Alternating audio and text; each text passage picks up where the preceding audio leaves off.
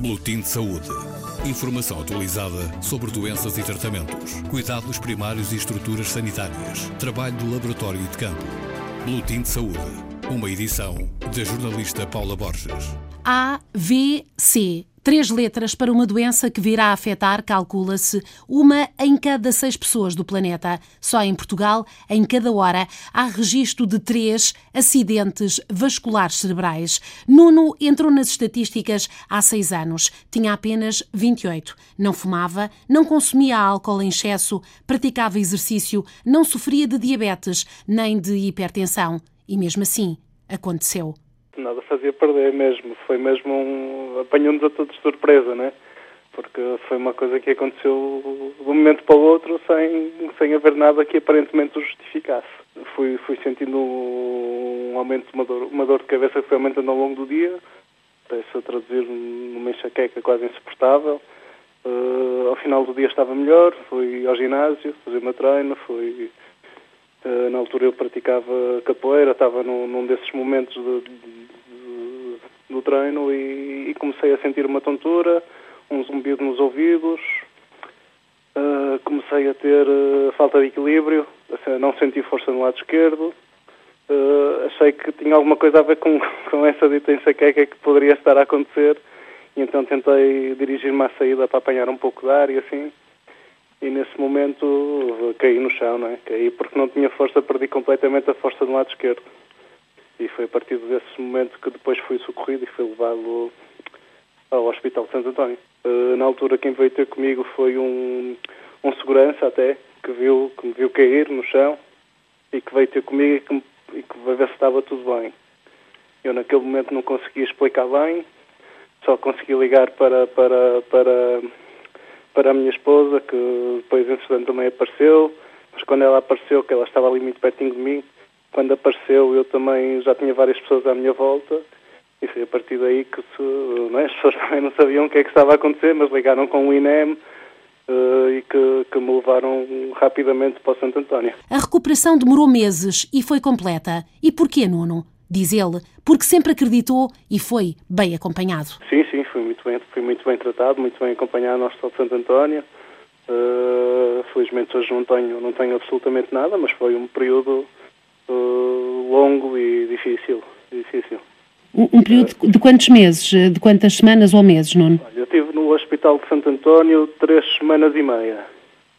Saí do Hospital de Santo António já pelo meu pé. Tive três semanas e meia, mas com fisioterapia intensa, que era feita pelos fisioterapeutas do Hospital de Santo António e por mim próprio, e mim próprio. Ou seja, eu fazia, fazia o meu treino, eu dava continuidade à fisioterapia ao longo de todo o dia.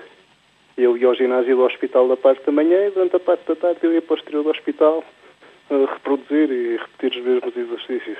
Ao fim de três semanas e meia estive no Instituto da CUF a fazer hum, fisioterapia e depois quando não estava, não, não estava lá ia para o ginásio fazer o meu treino e dar continuidade à minha recuperação.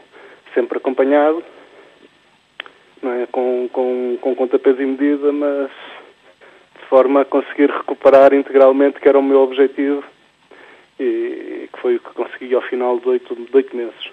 Tudo o que eu fiz que teve, que teve, eu tive muita ajuda externa, claro, mas essa ajuda era toda, foi toda por parte do Estado, eu não fiz nada a nível privado. O que eu fiz privado foi, foi dar continuidade ao meu treino num, ginásio, com, com pessoas amigas e assim, que me iam acompanhando, mas eu não fiz nada que não esteja ao alcance de outras pessoas. E eu, quando estava no hospital, eu não pensava porque é que isto me aconteceu, eu pensava como é que eu vou recuperar. É? Eu tentava arranjar uma forma e pensar e repetir e treinar e não desistir e sempre para a frente, sempre a insistir para recuperar. Com muita ajuda dos profissionais de saúde, claro, mas com muita entrega minha também com muita dedicação e com muito esforço meu também. Nuno, arquiteto, diz que acreditar na recuperação é um fator determinante. Fisioterapia, o apoio, o apoio médico dos profissionais de saúde é muito importante. Mas também é muito importante do nosso lado nós acreditarmos no que estamos a fazer e estamos predispostos a fazer ainda mais do que aquilo que nos pedem. e nós temos essa preparação psicológica ou preparamos-nos psicologicamente para uma etapa que vai ser difícil, é se calhar o mais importante. Porque não interessa estamos a fazer muitas vezes um exercício se não acreditarmos que vamos de facto recuperar. E depois com o tempo as recuperações vamos recuperando e, e a, a, parte, a nossa parte psicológica e emotiva também vai sendo auxiliada com isso, não é? Porque ao vermos as, as melhoras que vão acontecendo, começamos de facto, cada vez acreditamos mais que é possível. No meu caso foi assim. No meu caso foi assim. Desta experiência limite, Nuno saiu mais consciente daquilo que a vontade e que a determinação podem representar. Claro que se calhar é todo este período que eu tive de recuperação eh, fez com que automaticamente a minha forma de estar e a minha forma de pensar fosse também crescendo e mudando, não é? E eu hoje em dia acredito que de facto tudo é possível e que eu sou capaz de fazer qualquer coisa predisponha e desde que trabalhe para isso. Foi a grande mudança que poderá ter acontecido, talvez, talvez seja essa. Nuno participa com frequência em sessões de esclarecimento da Sociedade Portuguesa do AVC. A vice-presidente da Sociedade, a neurologista Patrícia Canhão, responde às perguntas básicas. Desde logo, o que é um AVC? Um AVC é um acidente vascular cerebral. É uma doença do cérebro e que acontece quando há algum problema na circulação do cérebro. Normalmente, e a maior parte das vezes, o AVC resulta de um entupimento, de uma obstrução de uma artéria e, portanto, deixa de haver irrigação numa zona do cérebro, as células deixam de funcionar, morrem e essa zona do cérebro dá sintomas neuro, uh, neurológicos, normalmente deixam sequelas para a vida.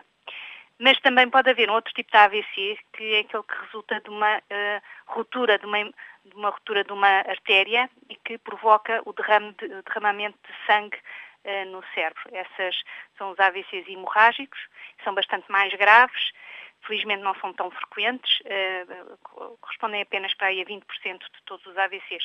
Os outros são os mais frequentes, são os que resultam da falta de irrigação do cérebro. E quais os sintomas? Pode haver muitos sintomas, mas os mais frequentes e aqueles que uh, chamamos a atenção para as pessoas saberem reconhecer, normalmente nós eh, resumimos nos três Fs, que é um F de face, portanto a boca ao lado, outro F, falta de força, de um lado do corpo, lado direito ou do lado esquerdo, e o outro F da fala, dificuldade em expressar aquilo que se quer dizer, alteração da fala.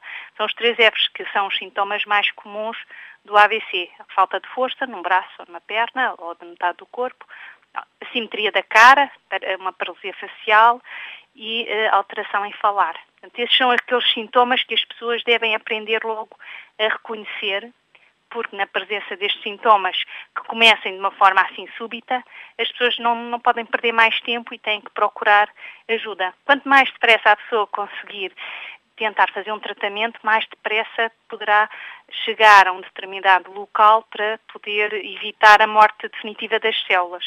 E, de facto, em Portugal existe o número, o 112, eh, que está em ligação com, com, com, com, com o CODU, que entra diretamente em comunicação com os hospitais onde se fazem tratamentos agudos.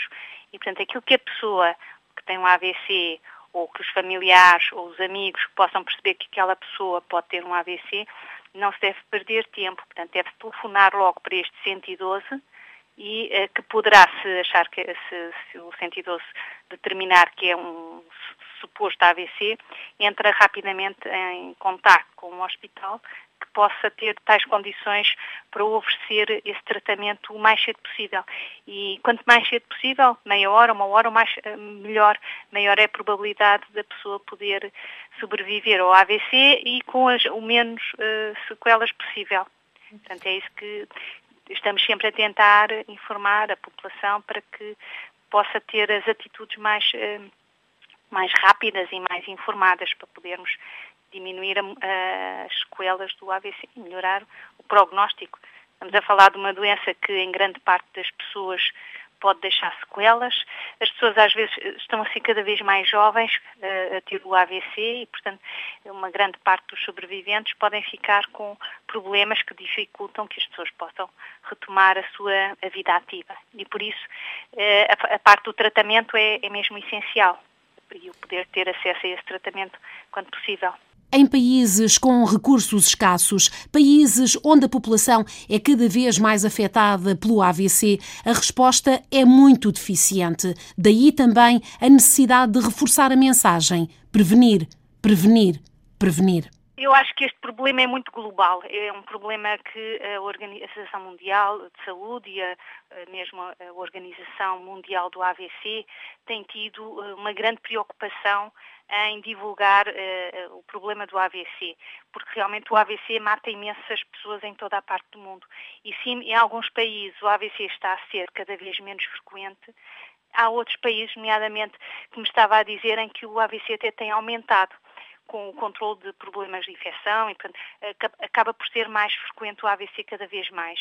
E o grande foco também uh, que devemos ter, e, e, isto eu penso que faz todo o sentido, é, é tanto mais uh, importante prevenir o AVC.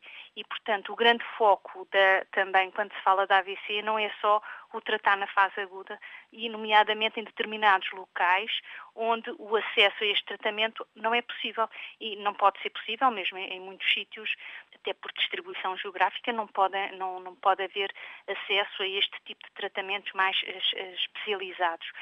O grande, a grande luta de todos nós e da, da Organização Mundial do AVC é, é realmente focada na prevenção do AVC.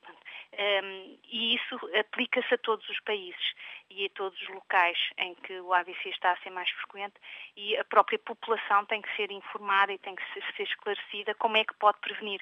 É claro que o grande objetivo não é poder tratar. É claro que se pudermos tratar e pudermos fazê-lo, temos, temos eh, a parte médica técnica poderá intervir, mas a própria população, o grande, o grande esclarecimento que terá que ter é que grande parte do potencial de de poder não ter um AVC está na, na, prevenção. Doenças como a diabetes, a hipertensão, hábitos como fumar ou beber álcool em excesso, também a idade, o género e a história familiar são fatores de risco, realça a neurologista Patrícia Canhão. Há pessoas que têm e há famílias que têm um risco maior. Todos nós ouvimos que aquelas pessoas que contam que já a avó e o pai portanto, é um histórico familiar, às vezes associado também aos próprios comportamentos uh, do ambiente da, das próprias famílias, outros também, fatores genéticos, sem dúvida.